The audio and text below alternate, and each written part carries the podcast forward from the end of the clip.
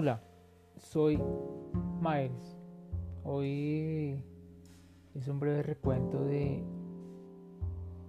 cómo he vivido la cuarentena como artista.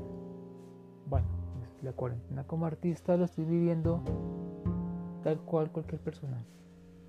Hace cinco meses vivía en una ciudad, Bogotá, de casi 8 millones, 9 millones de habitantes y ahora estoy viviendo en un municipio, en un pueblo que tiene dentro del pueblo 2.000 habitantes y en total del municipio son 9.000 personas.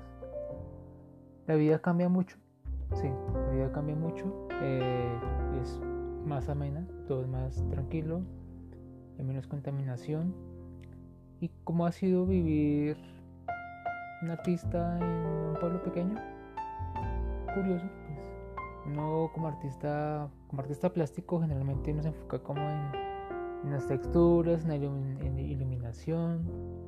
Eh, a veces salgo y tomo fotos, eh, grabo video, lo subo a las plataformas. Estoy creando mi página web también.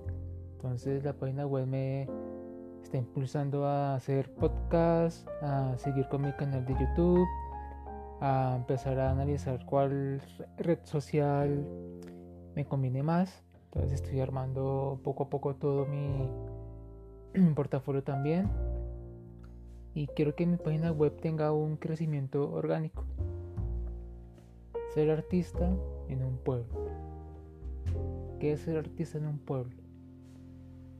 Eh, ser artista en un pueblo es como ser un abogado, un arquitecto, un médico, un conductor, un vendedor en un pueblo muchas personas nos vemos día a día, nos saludamos, cada vez entre más te ven, más te saludan.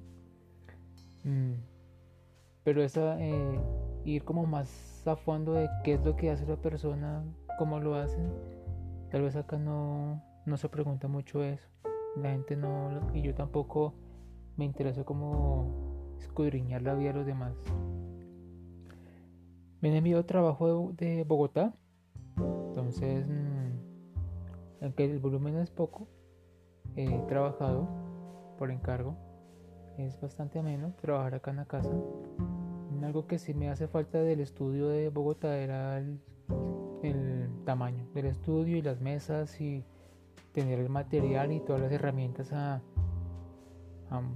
unos pasos. Ahorita me ha presentado convocatorias estoy organizando, como dije anteriormente, mi página web y darle para adelante como dice. Muchas gracias por escucharme y estoy cuadrando para seguir con nuevos podcasts. Hasta luego.